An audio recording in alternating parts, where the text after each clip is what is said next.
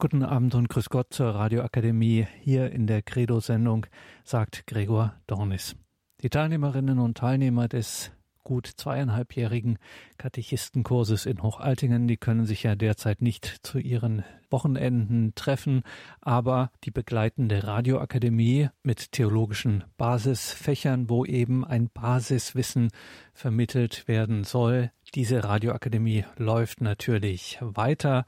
Wir sind derzeit in der Lehreinheit Altes Testament, hören heute wieder einen Vortrag der Trierer Alttestamentlerin Professor Renate Brandscheid. Es geht um Gottesherrschaft und Königtum im Alten Testament. Radioakademie bei Radio Horeb und Radio Maria. Heute im Alten Testament der Vortrag Nummer 9 von Professor Renate Brandscheid aus Trier. Gottesherrschaft und Königtum im Alten Testament. Liebe Teilnehmer am Katechistenkurs in Hochaltingen. Der heutige Vortrag mit dem Titel Gottesherrschaft und Königtum im Alten Testament beschäftigt sich mit den Zielen der göttlichen Macht und Wirksamkeit sowie der Verheißung einer messianischen Zukunft für das Volk Gottes und für die Welt. Beginnen möchte ich mit einer kurzen Hinführung zum Thema. Für die biblische Theologie ist die Aussage, dass Jahwe als König herrscht und sich machtvoll in der Geschichte der Menschen zur Geltung bringt, von zentraler Bedeutung. Das zeigen im Alten Testament allein die vielen Bekenntnisse, in denen Israel das Königtum Jahwes auf Zion und seine Übermacht im Kampf gegen die Mächte des Chaos lobpreist, wie beispielsweise Psalm 24, Vers 7 bis 8. Ihr Tore hebt eure Häupter, hebt euch, ihr uralten Pforten, denn es kommt der König der Herrlichkeit. Wer ist dieser König der Herrlichkeit? Der Herr, stark und gewaltig, der Herr im Kampf gewaltig. Zwar ist in den frühen Überlieferungen Israels ein ausdrückliches Bekenntnis zum Königtum Jahwes nicht sicher belegt. Jedoch ist der damit verbundene Sachverhalt der Einzigartigkeit Jahwes in seiner Machtfülle der Glaubensüberzeugung des Alten Testamentes nach mit dem Beginn der Schöpfertätigkeit Jahwes gegeben und damit wesenhaft mit seiner Selbsterschließung verbunden. Die älteste, sicher datierbare Stelle, die von Jahwes Königtum spricht, ist Jesaja 6,5, wo der Prophet im Jerusalemer Tempel den Gottkönig Jahwe inmitten seines himmlischen Hofstaates visionär schaut. In Zion Jerusalem nämlich, dem Ort, an dem er seine Rechts- und Heilsordnung begründet hat, übt Jahwe als König seines Volkes ein weltweites Regiment aus. Der Herr ist König auf ewig, dein Gott Zion durch alle Geschlechter. Psalm 146, 10. Die Königsherrschaft Gottes, die in Zion als gegenwärtig geglaubt und gepriesen wird, ist eng mit der Bestellung und Bestimmung der davidischen Monarchie zum Werkzeug der Theokratie verbunden. Nach 2 Samuel 7 gilt ihr die göttliche Verheißung ewiger Dauer, die auch angesichts des Scheiterns am theokratischen Ideal und ungeachtet des Endes der historischen David-Monarchie aufgrund der Verheißungstreue Gottes bestehen bleibt. Dabei bestimmt die Tatsache, dass die Vorstellung vom göttlichen Königtum in nachexilischer Zeit immer stärker universale und eschatologische Züge annimmt, also mehr und mehr zu einer erst kommenden Wirklichkeit wird, auch die Erwartung eines neuen, gesalbten Königs aus dem Hause Davids, durch den Jahwe nach Jesaja 7 und 11 sowie Sacharja 9 die Vollendung seiner Königsherrschaft herbeiführen wird. Kein Wunder also, dass die Erwartung der Königsherrschaft Gottes im Neuen Testament, die in Jesus Gestalt annimmt, vielfach an die alttestamentlichen Schriften anknüpft, auch wenn sie in ihrer letzten, die ganze Schöpfung erneuernden Offenbarung noch aussteht. Beginnen wir mit einigen grundsätzlichen Fragen. Was meint der Begriff Königsherrschaft Gottes? Woher kommt die Vorstellung vom Gottkönigtum? und worin liegt seine theologische Bedeutung. Erstens Begriffsklärung, Herkunft und Inhalt der Jahwe-König-Vorstellung. Die meisten deutschen Übersetzungen geben innerhalb des Neuen Testamentes das entsprechende griechische Wort, wo es sich auf Gott bezieht, ziemlich geschlossen mit Reich wieder. Wenn ich aber, so sagt Jesus in Lukas 11,20, die Dämonen durch den Finger Gottes austreibe, dann ist das Reich Gottes schon zu euch gekommen. Innerhalb des Alten Testamentes sieht der Befund etwas anders aus. Für die verschiedenen hebräischen Entsprechungen wird die Wiedergabe mit Reich in der Regel vermieden. Gewöhnlich wird von Königtum und königlicher Macht gesprochen oder aber das Substantiv in ein Verb aufgelöst. Jahwe wird herrschen als König, er regiert als König. Diese unterschiedlichen Wiedergaben hängen damit zusammen, dass sowohl im Griechischen wie auch im Hebräischen Herrschaft, Königtum Gottes und Reich Gottes begrifflich nicht unterschieden werden.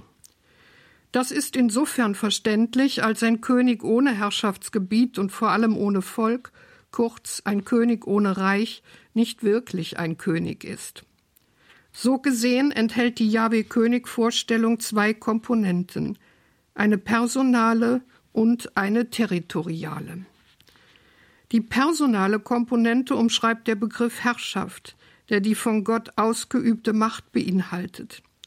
Die territoriale Komponente nimmt der Begriff Reich auf, der das von Gottes Herrschaft erfüllte Gebiet meint.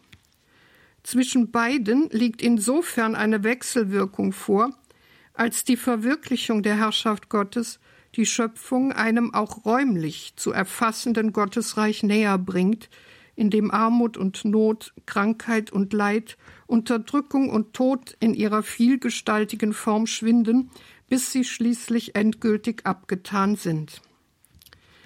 Diesbezüglich legt die deutsche Wiedergabe Königsherrschaft im Alten Testament den Akzent auf die Dynamik der göttlichen Herrschaft wohingegen die deutsche Wiedergabe Reich Gottes im Neuen Testament anzeigt, dass Gottes Königsherrschaft in Christus bereits gekommen ist und die Kräfte der neuen Welt somit in die alte hineinragen. Warum aber, so könnte man nach dieser Begriffsklärung fragen, wird in den biblischen Zeugnissen so betont von der Königsherrschaft Gottes gesprochen? würde es nicht genügen, von der Herrschaft Gottes zu sprechen, was dem heutigen Leser der Bibel zudem ungute Assoziationen an die Skandalchronik der gegenwärtig noch existierenden Königshäuser ersparen würde. In diesem Zusammenhang darf jedoch nicht vergessen werden, dass derjenige, der eine Begrifflichkeit verändert, auch deren Inhalt antastet. Anders gesagt, wir bleiben bei der Kennzeichnung Königsherrschaft Gottes nicht allein aus historischen Gründen, weil das Königtum nun einmal in der antiken Zeit die beherrschende Staatsform war und darum als Anschauung gedient hat, sondern weil der Begriff etwas erahnen lässt vom Zustandekommen und vom Inhalt dieser für die Theologie Israels so bedeutsamen Vorstellung. Religionsgeschichtlich war Israel die Vorstellung vom Gottkönigtum vorgegeben und vorrangig ein zentrales Thema der Religionen in seiner Umwelt. Hier begegnet uns der Glaube an eine umfangreiche Götterfamilie mit einem königlichen Herrscher an der Spitze. Entgegen den Erwartungen zielt die Königsherrschaft einer Gottheit primär zunächst also nicht auf das Verhältnis zu ihren Verehrern, sondern meint den hervorgehobenen untergleichen, den Gottkönig der Götter, und schließt erst sekundär den Herrschaftsbereich des Götterkönigs, nämlich Erde und Menschen, mit ein. Aus Ugarit, einer nordwestkanaanäischen Hafenstadt, die um die Mitte des zweiten Jahrtausends vor Christus ihre Blütezeit erlebte, ist uns diesbezüglich eine reichhaltige Literatur überliefert. Hier ist die Rede von El, dem als Oberhaupt der Götterversammlung der Titel König gebührt und der eine Machtfülle veranschaulicht, die ihm wesenhaft zukommt. Neben El werden auch die anderen Hauptgötter im ugaritischen Mythos als Könige bezeichnet, die aber immer wieder neu um ihr Königtum kämpfen müssen, das sie jedoch auch dann, wenn sie erliegen, nie ganz verlieren.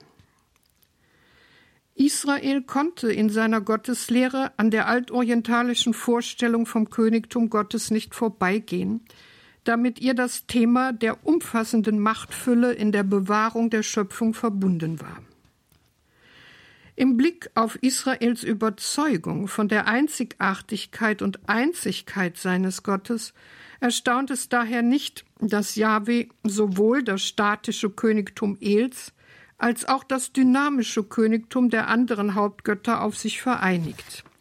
Denn Jahwe ist nach dem Zeugnis des Alten Testamentes einerseits wesenhaft und dauerhaft König, andererseits ist er König infolge seiner Durchsetzungskraft gegenüber chaotischen Kräften, die seine Herrschaft behindern wollen. Jedoch hat Israel in der Übernahme des Titels König und der hiermit verbundenen Anschauungen mehr getan, als nur die altorientalischen Götternamen durch Jahwe zu ersetzen. Denn schließlich sind die Aussagen zum Königtum Gottes im alten Orient in einem polytheistischen Kontext formuliert worden, der in einem diametralen Gegensatz zum Ausschließlichkeitsanspruch Jahwes steht. Also hat sich der Glaube Israels nicht damit begnügt, nur den Vorrang des Königs Jahwe über die Götterkönige der Völker zu behaupten, sondern brachte zugleich deren Entmachtung und Nichtigkeit zur Sprache bis hin zur Leugnung der Götter überhaupt. Alle Götter der Heiden sind nichtig, Jahwe aber hat den Himmel geschaffen. Psalm 96, 5. Verkündet bei den Völkern der Herr ist König, den Erdkreis hat er gegründet, so dass er nicht wankt. Er richtet die Nationen so, wie es recht ist. Psalm 96, 10.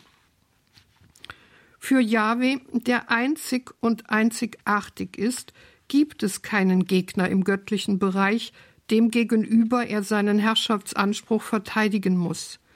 Auch ist sein Königtum keiner periodischen Beschränkung unterworfen, es gilt absolut. Wohl gibt es chaotische, zerstörerische Kräfte in der Menschenwelt, die seine Königsherrschaft hemmen wollen, jedoch ist er ihnen prinzipiell überlegen. Der maßgebliche Unterschied zwischen Jahwes Königtum und entsprechenden Vorstellungen in Israels Umwelt liegt aber darin, dass sich die Offenbarung des biblischen Gottes nach einem Plan vollzieht, innerhalb dessen Gott den geschichtlichen Weg der Menschenwelt bis hin zu ihrer Vollendung mitträgt. Von der Offenbarung einer Gottheit sprechen auch die Religionen in Israels Umwelt. Aber nirgendwo ist die Rede davon, dass Gott mit der von ihm ins Dasein gerufenen Schöpfung eine eigene Geschichte hat und dass er sich dabei an ein Volk von dessen Anfang an gebunden hat. Wie nun wirkt sich Jahwes Königherrschaft in Israel aus? Zweitens Jahwes Königherrschaft auf Zion. Seit jeher gilt der Zion, die Bergkuppe im Südosten des Stadtgebietes von Jerusalem, als Ort göttlicher Gegenwart. In vorisraelitischer Zeit dem Namen nach ursprünglich als Gründung der Gottheit Schalem angesehen, wurde Jerusalem mit der Eroberung durch König David und der Erhebung zur Hauptstadt seines Reiches nach 2 Samuel 5, 6 bis 9 zum politischen und dann zum religiösen Mittelpunkt Israels. Entscheidend dabei war nach 2 Samuel 6 die Überführung der Lade, jenes Tragheiligtums, das Symbol für das Unterwegssein Israels mit seinem Gott war. Die Krönung der Entwicklung Jerusalems zu einer heiligen Stadt jedoch stellte der von Salomo betriebene Bau des Zionstempels dar, wo sich die betende Gemeinde versammelte und das Gelingen der mit der Befreiung Israels aus Ägypten begonnenen Führungsgeschichte Jahwes mit Israel feierte.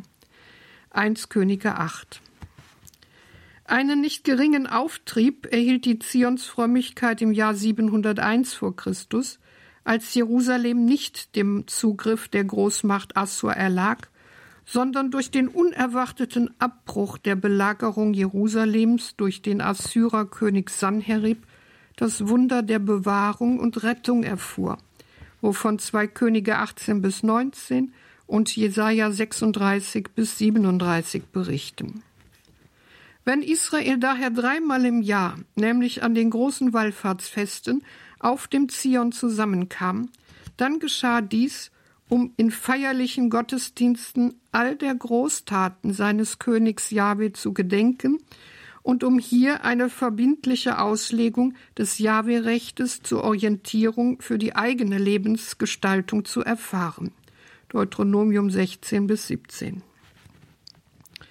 Dass bei aller Zions Frömmigkeit jedoch immer der Gedanke der Unverfügbarkeit Gottes wachzuhalten ist, zeigt uns das Buch Deuteronomium, das den Namen Zion Jerusalem nicht erwähnt, sondern stets von der Stätte spricht, die Jahwe sich erwählt um dort seinen Namen wohnen zu lassen.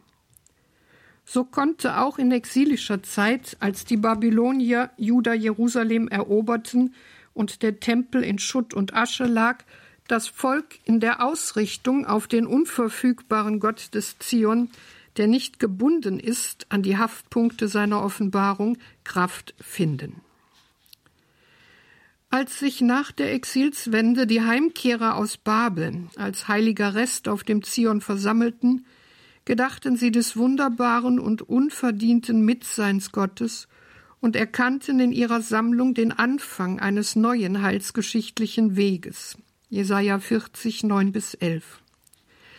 Auf dem Hintergrund der Begnadigung durch Jahwe wurde daher die Einweihung des wiedererbauten Tempels 515 vor Christus als Beginn eines Erlösungsgeschehens angesehen, durch das die Gerechtigkeit Gottes aber nicht nur Israel allein, sondern allen Völkern zuteil werden sollte. Jesaja 40, 1 bis 5. Immer deutlicher beschrieb die Prophetie von nun an den Zion als den Inbegriff der Heilsgegenwart des Gottkönigs Jahwes in dieser Welt, als den Ort, wo die Fragen einer suchenden Menschheit zur Ruhe kommen, wohin die nach Frieden trachtende Völkerwelt einst pilgern und wo Gott schließlich den Tod für immer vernichten wird. Jesaja 2, 1 bis 5, 60 bis 62, 25, 8. Ein herausragendes Gebetszeugnis für Jahwes Königtum, das er vom Zion aus über die Welt ausübt, bietet uns Psalm 99 der mit Psalm 47 und Psalm 93 bis 98 zu den Jahwe Königshymnen im Psalter gehört. Er lautet Jahwe herrscht als König, es zittern die Völker. Er thront auf Cherubim, es wankt die Erde. Groß ist der Herr auf Zion, erhaben ist er über alle Völker. Preisen sollen sie deinen großen und furchtgebietenden Namen. Er ist heilig. Die Macht eines Königs ist das Recht, das er liebt. Du bist es, der die Ordnung begründet hat. Recht und Gerechtigkeit in Jakob hast du bewirkt. Erhebt den Herrn unseren Gott, werft euch nieder am Schemel seiner Füße, er ist heilig. Mose und Aaron sind unter seinen Priestern, Samuel unter denen, die seinen Namen anrufen. Sie riefen zum Herrn und er gab ihnen Antwort. Aus der Wolkensäule sprach er zu ihnen. Sie hielten seine Gebote und die Satzung, die er ihnen gab. Herr unser Gott, du gabst ihnen Antwort, du warst ihnen ein vergebender Gott, doch ihre Untaten hast du vergolten. Erhebt den Herrn unseren Gott, werft euch nieder an seinem heiligen Berg, denn der Herr unser Gott ist heilig. Die erste Strophe, die mit dem Huldigungsruf Jahwe herrscht als König beginnt, thematisiert die weltumfassende Herrschaft Jahwes, die einen Haftpunkt auf dem Zion hat. Mit Zion hat er zwar einerseits einen begrenzten Ort erwählt, um von dort seine Königsherrschaft durchzusetzen, aber andererseits kann sich ihm keine Region und Macht dieser Welt entziehen, weil er der König der Erde und aller Völker ist. Darum erzittern die Völker, sind also zutiefst von der göttlichen Wirkmächtigkeit beeindruckt und werden daher auch zum Lobpreis des Gottkönigs Jahwe aufgerufen. Zugleich wird expliziert, worin die Eigenart seines Königtums besteht. In der Stiftung einer Lebens- und Rechtsordnung, die Jahwe in Jakob, dem erwählten Zwölfstämmevolk, etabliert hat.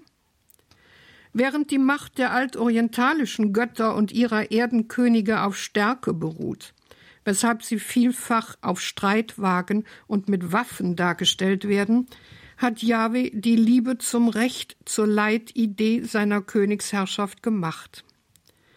Dabei geht es, vor allem wenn man als Hintergrund für die Rede von Gottes Vergebung in Psalm 99,8 die exilisch-nachexilische Botschaft von der Erlösung Israels bedenkt, um die Begründung einer Heilsordnung, die auf der Begnadigung des Sünders und seiner Errettung aus dem Gericht basiert.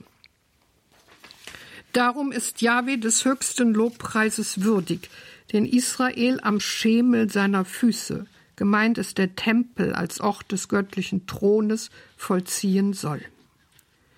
Die zweite Strophe lenkt den Blick auf die Mittler der Rechtssatzungen Jahwes in Israel, auf die bezogen sich der Bundeswille Jahwes in doppelter Weise zeigt, in der Bezeugung der Erhörung und im Wegtragen der Sünde. Gerade darin zeigt sich ja die Rechtsliebe des Gottkönigs Jahwe, er nimmt einerseits den Rechtsbruch nicht tatenlos hin, andererseits ist das Gericht nicht sein letztes Wort, sondern die Vergebung, wörtlich das Wegtragen der Sünde. Der Schlussvers wiederholt und variiert Vers 5. Er ruft auf zur Erhöhung des Gottkönigs Jahwe, zur Anbetung auf seinem heiligen Berg und schließt mit dem Heilig unter Aufnahme der dem Psalm beherrschenden Confessio Jahwe unser Gott. All dies zeigt, dass Psalm 99 sich an der in Jesaja 6 entworfenen Vision von dem auf dem Zion thronenden Welt- und Gottkönig Jahwe inspiriert. In Jesaja 6,3 singen die Seraphen das dreimalige Heilig. Im Psalm 99 wird die Zionsgemeinde zum dreimal Heilig aufgerufen. Dabei geht es um die Einzigartigkeit der Macht des Gottkönigs Jahwe, die darin besteht, dass er in Zion eine Rechtsordnung neu begründet hat, die von Anfang an in Jakob wirksam war. Diese Rechtsordnung, die kein allgemeines Recht ist, besteht in einer Heilsordnung, in der die Vergebung die Oberhand über das Gericht behält und die über Israel hinaus der ganzen Völkerwelt zuteil werden soll. In welcher Weise ist daran der irdische König beteiligt? Drittens der Weg zum theokratischen Königtum Davids. Historisch war die Bildung des ersten israelitischen Nationalstaates samt der Installierung einer Monarchie ein Notprodukt. Sie erwuchs nicht mit Notwendigkeit aus den Lebensformen der vorstaatlichen Zeit, sondern war die Folge einer äußeren Notlage – durch die die Unabhängigkeit der israelitischen Stämme aufs höchste bedroht war, durch die Hegemonialansprüche der Philister. Wenn die israelitischen Stämme ihre Unabhängigkeit zurückgewinnen wollten, mussten sie sich eine Zentralinstanz schaffen, die den Kampf gegen die Philister in die Hand nahm, was nach damaliger Zeit nur das Königtum als die beherrschende Staatsform sein konnte. Nun ist die Monarchie als politische Instanz in heutiger Betrachtung eine neutrale Größe. Da aber für die antiken Staaten Politik und Religion eine Einheit bildeten, konnte eine rein juristische Begründung dieser Staatsform nicht ausreichen. Daher war man in Israels Umwelt auch der Überzeugung, dass das Königtum Kraft göttlicher Ordnung besteht, wobei der von der Gottheit eingesetzte König mit seiner Thronbesteigung vielfach als Verkörperung eines Gottes angesehen wurde und schlechterdings Heilsbedeutung für Land und Volk hatte. Eine religiöse Begründung im Sinn eines solchen sakralen Königtums war in Israel nicht möglich. Jahwe bleibt transzendent und ist keineswegs im König verkörpert. Daher wurde der erste König Israels Saul nach 1 Samuel 9, 16 und 10, 1 auch nicht zum König über Israel gesalbt, sondern zum Fürsten über das Volk Jahwes. Der Titel Fürst deutet eine Führungsposition an, die aber immer nur das Volk Jahwes betrifft, das in jedem Fall Volk Jahwes bleibt und nicht zum Volk des irdischen Fürsten wird. Der Titel Fürst bindet somit den Träger in einer besonderen Weise an Jahwe und beinhaltet einerseits den Verzicht auf eigennützige Machtpolitik und andererseits den Dienst für den Aufbau des erwählten Volkes. Dass David nach Saul zur Macht und Würde eines Königs aufstieg, erfolgte daher nicht ohne den Widerstand breiter Kreise in Israel, die das menschliche Königtum als unstatthafte Konkurrenz zum Königtum Jahwes ansahen, Richter 822, und die befürchteten, dass in Nachahmung des sakralen Königtums im alten Orient ein israelitischer König unter Missachtung des Jahwe-Rechtes machtpolitische Ansprüche durchsetzen würde. Richter 9, 8 bis 15, 1 Samuel 8, 10 bis 18. Dennoch ist nicht die Institution des Königtums als solche fragwürdig, sondern allein der ideelle Kontext, innerhalb dessen es installiert wird. Eine gottgewollte Größe konnte das Königtum in Israel aber nur sein, wenn es als ein dem Königtum Jahwes zugeordnetes Amt verstanden wurde. Anders gesagt, wenn es Gott ganz König sein ließ. Prägend für das in diesem Sinn theokratische Königtum wurde die Nathan-Verheißung in 2 Samuel 7, die dem Königtum Davids in Juda einen ewigen Bestand in der Aufrichtung der Gottesherrschaft garantierte. In seinem Grundbestand reicht das Kapitel wohl in die frühe Königszeit zurück, in der eine erste theologische Legitimation des Königtums erfolgte. Der jetzt vorliegende Text ist jedoch als ein spätes Bindeglied innerhalb der David-Überlieferung anzusehen. Was wird berichtet? David erwägt den naheliegenden Gedanken der Lade, die bis dahin in einem Zelt untergebracht war, einen Tempel zu bauen. Der vom Propheten Nathan eingeholte Bescheid ist zunächst positiv, wird aber nach einem nächtlichen Einspruch Gottes revidiert. So tritt Nathan dem König entgegen und überrascht den König mit einem Dynastieorakel. Vers 11 bis 12, Vers 16 nun verkündet dir der Herr, dass der Herr dir ein Haus machen wird. Wenn deine Tage erfüllt sind und du dich zu deinen Vätern legst, werde ich deinen leiblichen Sohn als deinen Nachfolger einsetzen und seinem Königtum Bestand verleihen. Dein Haus und dein Königtum sollen durch mich auf ewig bestehen bleiben, dein Thron soll auf ewig Bestand haben.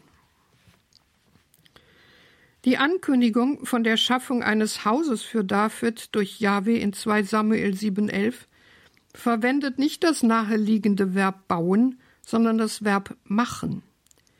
Dies aber fungiert, man denke nur an die Schöpfungserzählungen in Genesis 1 bis 2, auch als ein Schöpfungsterminus und weist dann auf eine besondere heilsgeschichtliche Initiative Gottes in der Geschichte des davidischen Königtums hin. Offenkundig ist das Haus, das David bereits hat, nämlich seine Familie und damit den Nachfolger zur Festigung einer Dynastie, noch nicht das Herrschaftshaus, das Jahwe im Blick hat. Vielmehr werden das theokratische Königtum und das ihm zugeordnete Herrscherhaus erst im Verlauf des göttlichen Handelns in der Geschichte in Erscheinung treten. Damit ist die Geschichte des davidischen Königtums ein Anfang, dessen Vollendung noch aussteht. Auch die zweite Kernaussage in 2 Samuel 7,16, die von der ewigen Dynastie spricht, ist nicht nur eine im Hofstil verfasste Vollkommenheits- oder Idealaussage auf den intronisierten König, sondern will die unwiderrufliche Aufnahme des davidischen Königtums in den Vollzug der Königsherrschaft Gottes ansagen, wie es unter Aufnahme von 2 Samuel 7 auch in Psalm 89, Vers 4 bis 5 geschieht. Ich habe einen Bund geschlossen mit meinem Erwählten und David, meinem Knecht, geschworen, auf ewig gebe ich deinem Haus festen Bestand und von Geschlecht zu Geschlecht gründe ich deinen Thron.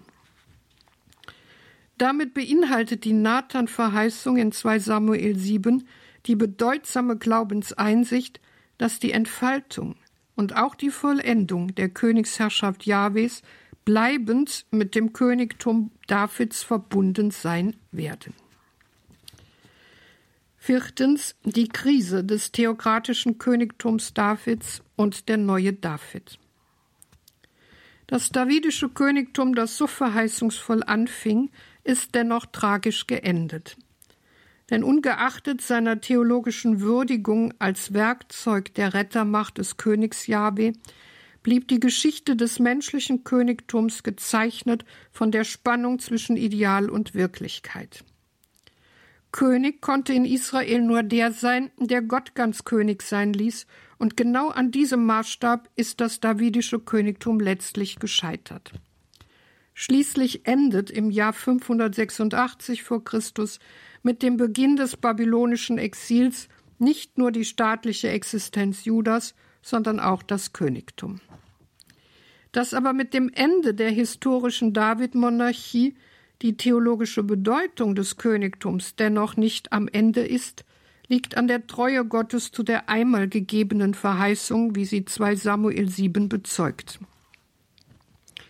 Allerdings bedarf es zur Neubegründung des Königtums eines eigenen heilschöpferischen Aktes von Seiten Gottes.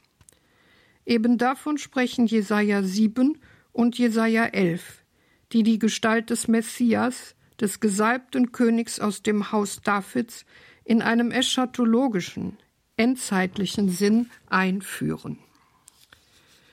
Der äußere Anlass für die prophetische Verkündigung von der endzeitlichen Bedeutung des theokratischen Königtums Davids in Jesaja 7 ist das Fehlverhalten des judäischen Königs Ahas zur Zeit des sogenannten syrisch-ephraemitischen Krieges in den Jahren 734 bis 32 vor Christus.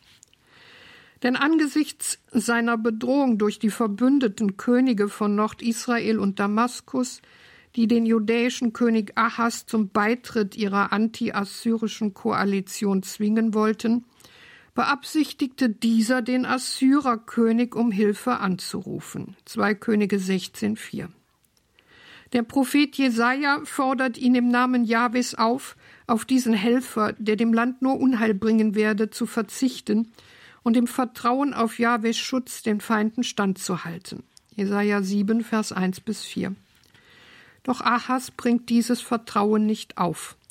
Mit dem scheinbar frommen Einwand, ich will Jahwe nicht versuchen, lehnt er das Zeichen ab, mit dem ihm Jahwe seine uneingeschränkte Bereitschaft zur Bestätigung der David-Dynastie zeigen wollte und macht deutlich, was letztlich den Untergang der David-Dynastie heraufbeschworen hat. Eine fehlende Glaubensstärke, die ihren Ausdruck in einer Frömmigkeit findet, die nichts mehr von Gott erwartet. In einer Scheltrede wendet sich der Prophet nach Jesaja 7,11 daher an das Haus Davids wobei die Anrede unterstreicht, dass Ahas hier repräsentativ für das gesamte davidische Königshaus steht. Hört her, ihr vom Haus Davids, ist es euch zu wenig, Menschen zu ermüden, dass ihr auch noch meinen Gott ermüdet? Der Vorwurf ist massiv und umfassend. Die davidischen Könige haben Gott und die Menschen ermüdet. Das heißt, sie haben den Blick auf ihre von Gott aufgegebene Retteraufgabe den Menschen gegenüber versagt und sich damit dem Gericht übereignet. So ist Ahas und die durch ihn repräsentierte Dynastie historisch am Ende, nicht jedoch Gott. In seinem Namen ergeht nach Jesaja 7,14 die Ankündigung der Geburt des Immanuel, der schon in seinem Symbolnamen Gott mit uns den vollendeten Gegensatz zu König Ahas darstellt. Darum wird euch der Allherr selbst ein Zeichen geben. Seht, die junge Frau ist schwanger und gebiert einen Sohn und ruft seinen Namen Immanuel. Zeichenhaft wird hier der schöpferische Neueinsatz Jahwes zur Rettung des theokratischen Königtums auf dem Zion mit der Kategorie Geburt gedeutet. Ähnlich weist auch im Neuen Testament das Geburtsmotiv auf die neue Existenz des Christen hin. Wenn jemand nicht von neuem geboren wird, kann er das Reich Gottes nicht sehen. Johannes 3,3. Will man aber einen Geburtsvorgang darstellen, dann gehören dazu die Größen Mutter und Kind, die auch an anderer Stelle im Alten Testament den Neubeginn des erwählten Volkes nach dem Gericht als Neugeburt versinnbildlichen. Jesaja 54,1 Juble Unfruchtbare, die nicht geboren hat, brich in Jubel aus und jauchze, die nicht in Wehen gekommen ist. Denn zahlreicher sind die Söhne der Einsamen als die Söhne der Vermählten, spricht Jahwe. Jesaja 66, 7 bis 8. Noch bevor sie in die Wehen kommt, hat sie geboren. Bevor sie der Geburt Schmerz erfasst, hat sie einen Knaben zur Welt gebracht. Wer hat je so etwas gehört? Wer hat dergleichen gesehen? Wird ein Land an einem einzigen Tag geboren? Kommt ein Volk noch einmal zur Welt? Doch Zion kaum in Wehen hat schon ihre Kinder geboren. Wenn die nachexilische Heilsprophetie hier von der gebärenden Mutter Zion spricht, dann geht es sichtlich nicht um einen naturhaften Vorgang, wie etwa das Wiederanwachsen der Bevölkerung, sondern um die Wiederherstellung Israels als Volk der Erwählung nach dem Gericht. Diese Bildwelt und die mit ihr verbundenen Sachaussagen sind für die Auslegung von Jesaja 7,14 in Rechnung zu stellen. Demzufolge repräsentiert die schwangere junge Frau das begnadete Gottesvolk als den Ort, an dem Jahwe die Erwählung neu begründet. Ist aber die junge Frau die Verkörperung des begnadeten Israel als Beginn eines erlösten neuen Gottesvolkes, dann ist der mit dem Bekenntnisnamen Mit uns ist Gott bezeichnete Immanuel als Frucht der Schwangerschaft der Repräsentant des göttlichen Rettertums und damit der ideale königliche Herrscher inmitten eines neuen Gottesvolkes. Es handelt sich also bei der Frau und dem Immanuel um Persönlichkeiten, die die Erlösungsgeschichte des Gottesvolkes in Anfang und Vollendung abbilden. Die Frage nach der historischen Identität beider liegt nicht in der Aussageabsicht der alttestamentlichen Verheißung. Sie kann erst im Horizont ihrer Erfüllung beantwortet werden. Der alttestamentlichen Immanuel-Verheißung geht es zunächst darum, eine Ausdrucksform für die eschatologische Hoffnung Israels auf die Vollendung der Königsherrschaft Jahwes durch seinen endzeitlichen Gesalbten zu finden. Ein genaueres Bild des neuen Davids und seiner Herrschaft zeichnet im Jesaja-Buch das Kapitel Jesaja 11, 1 bis 8. Die dortige Verheißung lautet: Doch aus dem Baumstumpf Isais wächst ein Reis hervor, ein junger Trieb aus seinen Wurzeln bringt Frucht. Der Geist des Herrn lässt sich nieder auf ihm, der Geist der Weisheit und der Einsicht, der Geist des Rates und der Stärke, der Geist der Erkenntnis und der Gottesfurcht. Und er wird sein Wohlgefallen an der Furcht Jahwes haben. Er richtet nicht nach dem Augenschein und nicht nur nach dem Hörensagen entscheidet er, sondern er richtet die Hilflosen gerecht und entscheidet für die Armen des Landes, wie es recht ist. Er schlägt den Gewalttätigen mit dem Stock seines Wortes und tötet den Schuldigen mit dem Hauch seines Mundes. Gerechtigkeit ist der Gürtel um seine Hüften, Treue der Gürtel um seinen Leib.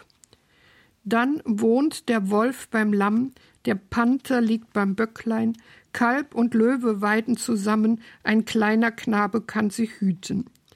Kuh und Bärin freunden sich an, ihre Jungen liegen beieinander. Der Löwe frisst Stroh wie das Rind. Der Säugling spielt vor dem Schlupfloch der Natter, das Kind streckt seine Hand in die Höhle der Schlange. Hier liegt zweifellos eine messianische Weissagung vor. Einer wird kommen, aber nicht aus dem amtierenden Herrschergeschlecht, sondern aus der Wurzel Isai, ein Name, der über die davidischen Könige zurück an den Vater Davids erinnert. Das zugleich verwendete Bild vom Baumstumpf Isais veranschaulicht dabei, dass über das Königreich Davids mittlerweile ein Gericht hereingebrochen ist, bei dem Gott die Nachkommenschaft Davids wie Äste von einem Baum abgeschlagen hat. Übrig geblieben ist nur die Erinnerung an den mit der Erwählung Davids gesetzten Anfang, den Jahwe jetzt Kraft seiner Treue schöpferisch einholen wird, und zwar so, dass der neue Herrscher mehr sein wird als David.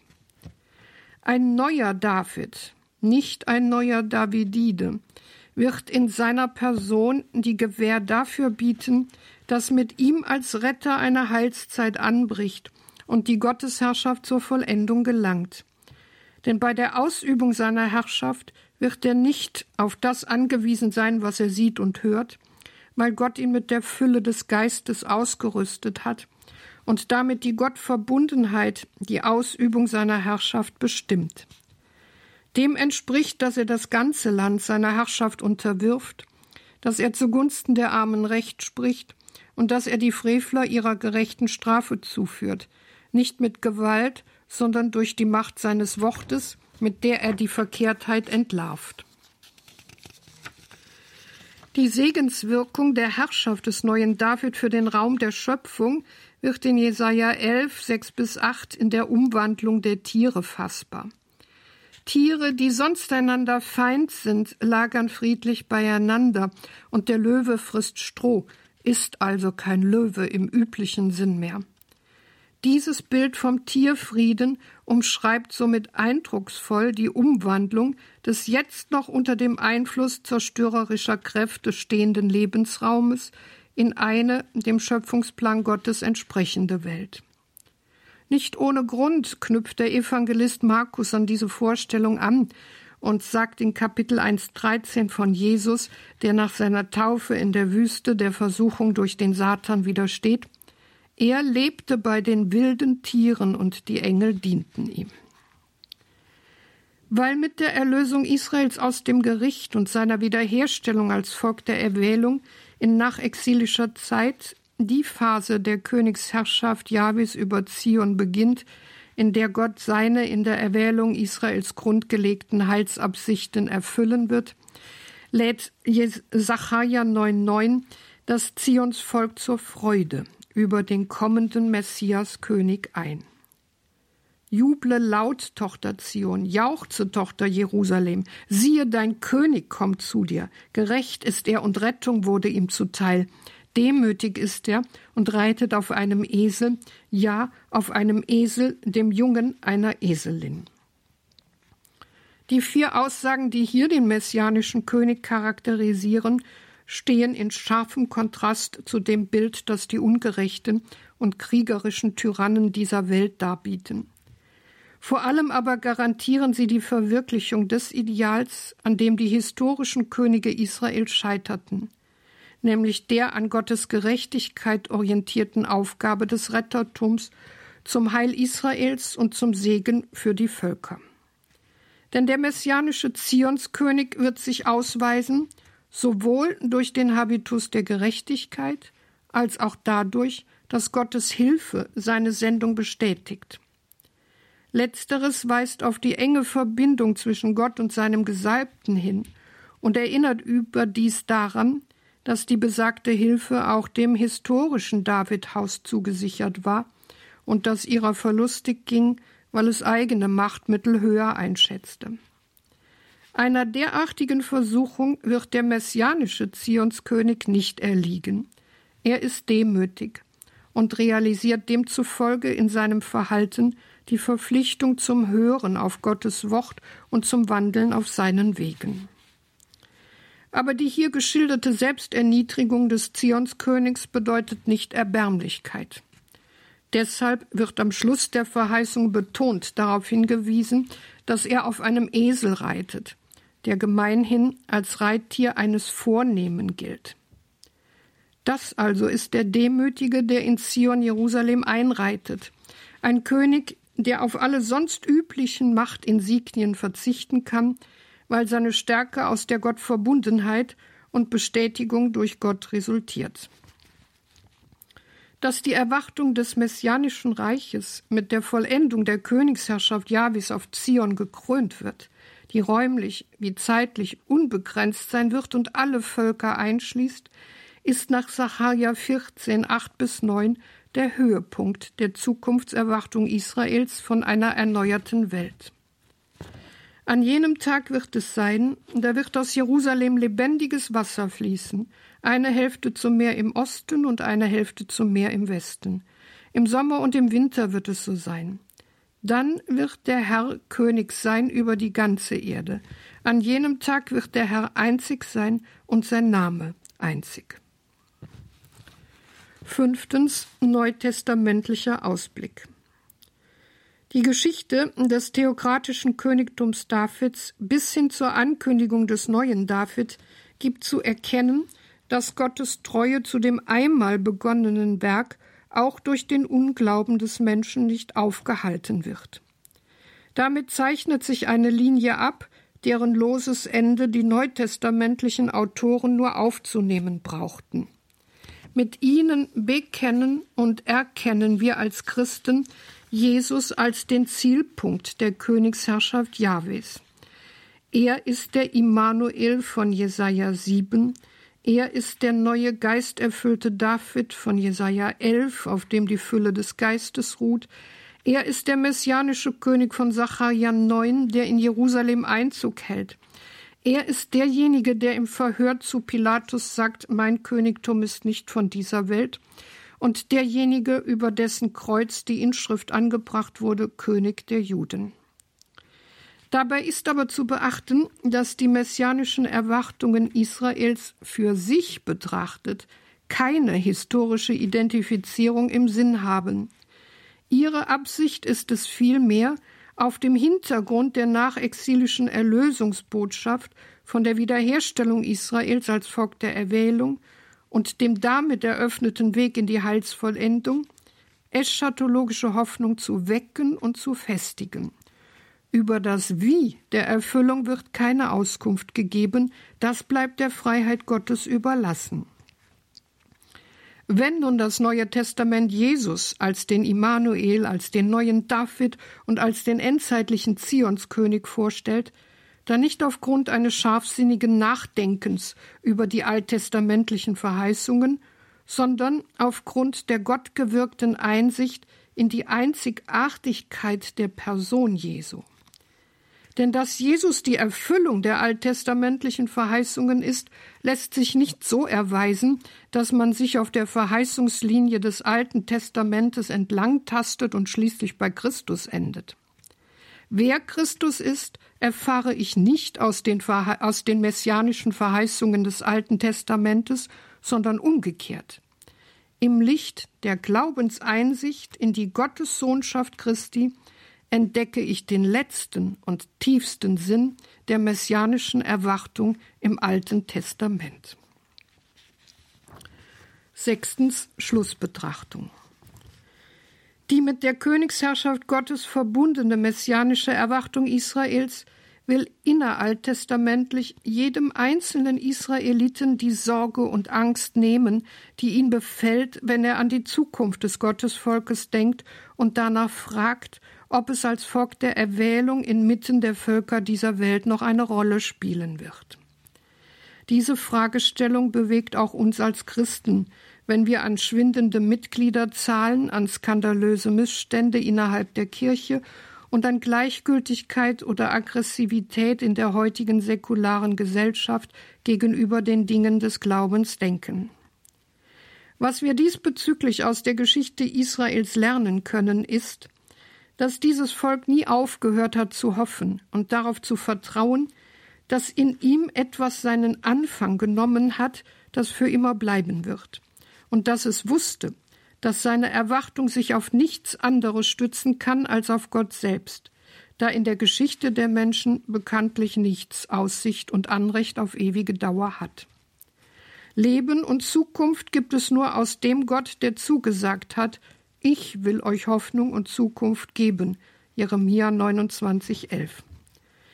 Deshalb zerstört auch die Katastrophe des davidischen Königtums nicht die Hoffnung auf einen neuen, unverbrüchlich mit Gottes Königsherrschaft verbundenen Davids Sohn. So wird Israel von seiner messianischen Erwartung gehalten, weil es im Glauben weiß, dass der Gott, der sich auf David und sein Haus eingelassen hat, die Verbindung nicht auflösen, sondern erfüllen wird. Das Neue Testament bezeugt, dass der Immanuel, der verheißene neue David und Zions König in Christus gekommen ist. Mit ihm hat die Erfüllung der mit der Königsherrschaft Gottes verbundenen Erwartungen von einer neuen Welt begonnen. Offensichtlich ist aber auch, dass die alttestamentlichen Verheißungen von Gottes Reich und seinem Messiaskönig weit hinausgehen über das, was heute schon in der Gemeinde Jesu und in der Welt verwirklicht ist. Noch ist die Welt als Ganze nicht ein Friedensreich geworden, immer noch herrschen auch in der Gemeinde Jesu Streit, Missgunst und Gewalt, und der Friede Christi ist kaum zu erkennen. Jedoch aufgrund der Zusage des auferstandenen Christus, ich bin mit euch alle Tage bis zum Ende der Welt, Matthäus 28, 20, dürfen wir darauf vertrauen, dass Gott, der in Christus zum Immanuel, zum Gott mit uns geworden ist, sein Reich des Friedens aufrichten wird und er damit hier und heute schon begonnen hat bei den Menschen, die Jesus nachfolgen so fordern uns die messianischen Erwartungen Israels mit Blick auf den Anfang ihrer Verwirklichung in Jesus Christus geradezu heraus, uns nicht mit dem Unheil dieser Welt abzufinden. Im Blick auf die biblischen Verheißungen wissen wir aber auch, dass das Reich Gottes nicht identisch mit politisch verfassten Gottesstaaten sein kann, die Gottes Reich gewaltsam herbeiführen wollen und deshalb auch in einer Herrschaft des Menschen über den Menschen enden. Leben und unverlierbare Zukunft gibt es allein aus Gott, in dessen Händen die Vollendung seiner Königsherrschaft steht. Gewiss dürfen wir sein, dass dieses Reich im Kommen und in Christus bereits mitten unter uns ist. Daher dürfen wir die Vaterunser Bitte, dein Reich komme, in voller Zuversicht aussprechen und in der Nachfolge Christi Zeichen setzen. Denn wenn unser Tun den Zielen der Aufrichtung von Gottes Herrschaft zugeordnet ist, der die gebrochene Welt seines Heils würdigt, dann ist es kein verzweifeltes Kämpfen um eine bessere Welt, sondern wahrhaft Mitarbeit am Aufbau des Reiches Gottes. In der heutigen Credo-Sendung bei Radio Horeb und Radio Maria hörten Sie wieder die Radioakademie, dieser theologische Grundkurs, wenn man so will, beim Katechistenkurs für die Evangelisation im Haus St. Ulrich in Hochaltingen. Das war Vortrag Nummer 9 in der Lehreinheit Altes Testament und wir hörten aus Trier die Alttestamentlerin Professor Renate Brandscheid. Liebe Hörerinnen und Hörer, das können Sie nachhören auf CD und Podcast horeb.org beziehungsweise die Radio Horeb App eine dringende Empfehlung. Danke Ihnen allen fürs Dabeisein, für Ihre Treue und Verbundenheit mit Radio Horeb. Sagen Sie es weiter, teilen Sie unsere Beiträge in den sozialen Netzwerken. Seien wir jetzt in diesen Zeiten des Social Distancing, seien wir da auf die intensivste Weise bei, mit und füreinander da, nämlich im Gebet. Das Radio macht's möglich.